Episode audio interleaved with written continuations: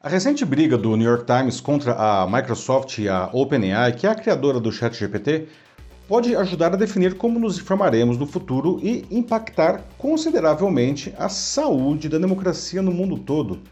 Tudo porque o processo aberto pelo jornal no dia 27 de dezembro contra as duas empresas de tecnologia pode balizar a qualidade do que a inteligência artificial oferecerá a todos nós. O jornal afirma que seu conteúdo vem sendo usado para treinar as plataformas de IA sem que seja remunerado ou sequer tenha autorizado esse uso, que é verdade. Enquanto isso, essas plataformas rendem bilhões de dólares a seus donos. Desde que o ChatGPT foi lançado no final de 2022, as pessoas vêm usando a IA para trabalhar, estudar, se divertir, acreditando candidamente em suas entregas. Sua precisão e seus recursos para evitar que produza e dissemine fake news dependem profundamente da qualidade do conteúdo usado em seu treinamento.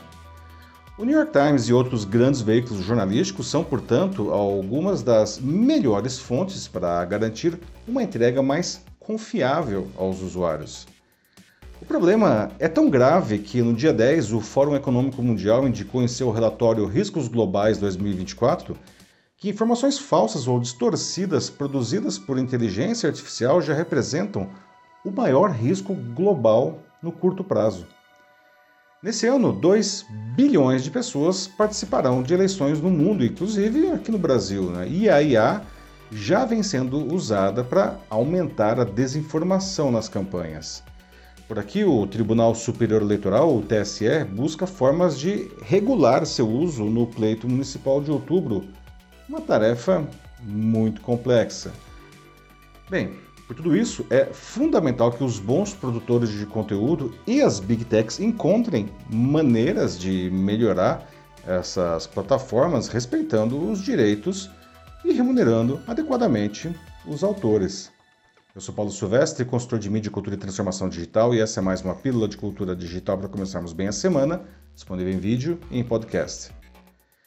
Bom, em um cenário extremo hipotético em que todos os produtores de bons conteúdos ah, impeçam que os desenvolvedores os acessem, a IA ficaria à mercê de fontes ah, pouco confiáveis, para dizer o mínimo.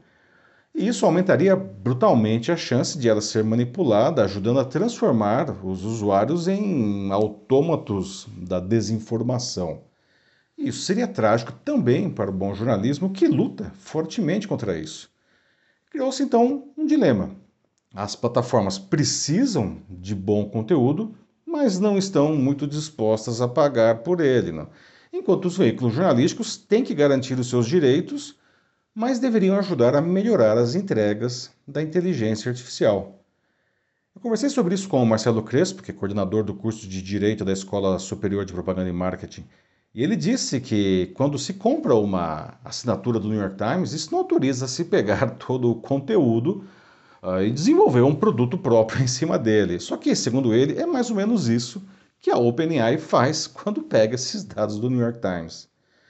Bom, para que os sistemas de inteligência artificial funcionem bem, eles precisam ser treinados com uma quantidade monstruosa de informações diversas para que aprendam o que dizer e respeitem a diversidade de ideias.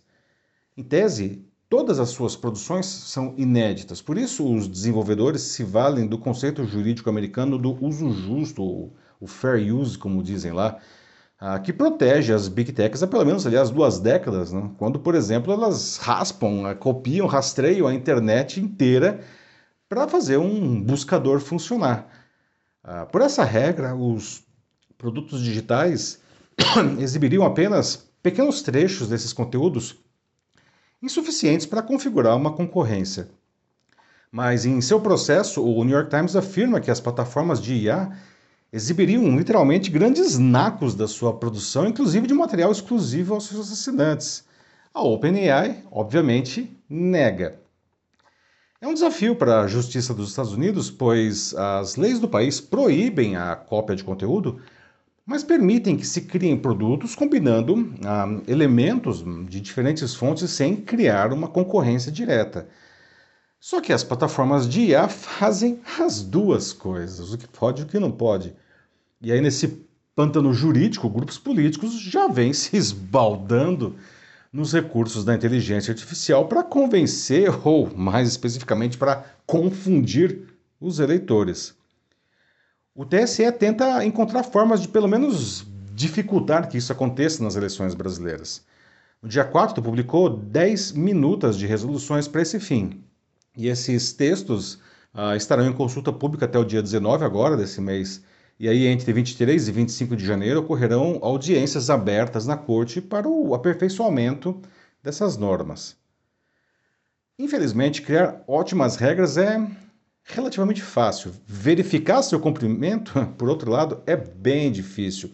Especialmente nas, digamos, campanhas não oficiais, aquelas que são realizadas pelos próprios eleitores, às vezes diretamente instruídos pelos candidatos, às vezes espontaneamente.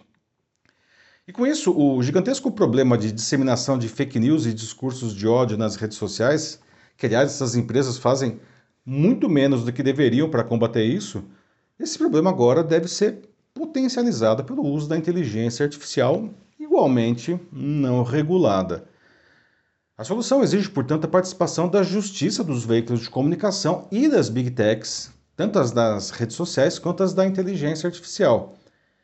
Felizmente, há também movimentos positivos de consenso. Segundo o mesmo New York Times, a Apple, que está, aliás, atrasada no campo da IA, estaria tentando costurar acordos financeiros para justamente usar os conteúdos de grandes empresas de comunicação para o treinamento de sua plataforma de desenvolvimento.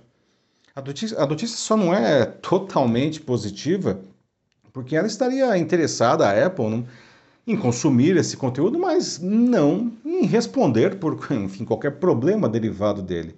Isso está deixando os editores desses veículos de comunicação desconfortáveis. Né?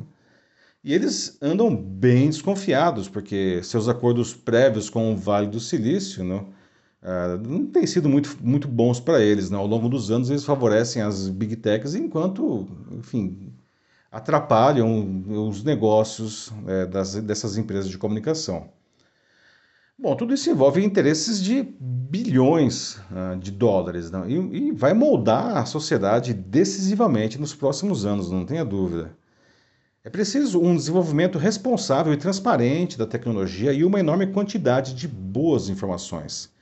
Marcelo acredita que venhamos a ter modelos de inteligência artificial que sejam focados na maldade, segundo as suas palavras. Mas para ele, ninguém parou para fazer isso ainda, ou talvez ninguém tenha tanto dinheiro para fazer isso, porque precisa de muito dinheiro.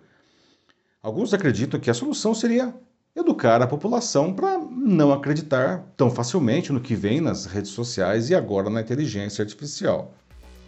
Bom, no mundo ideal, isso resolveria o problema, mas isso simplesmente não vai acontecer e as pessoas continuarão sendo manipuladas agora, possivelmente ainda mais.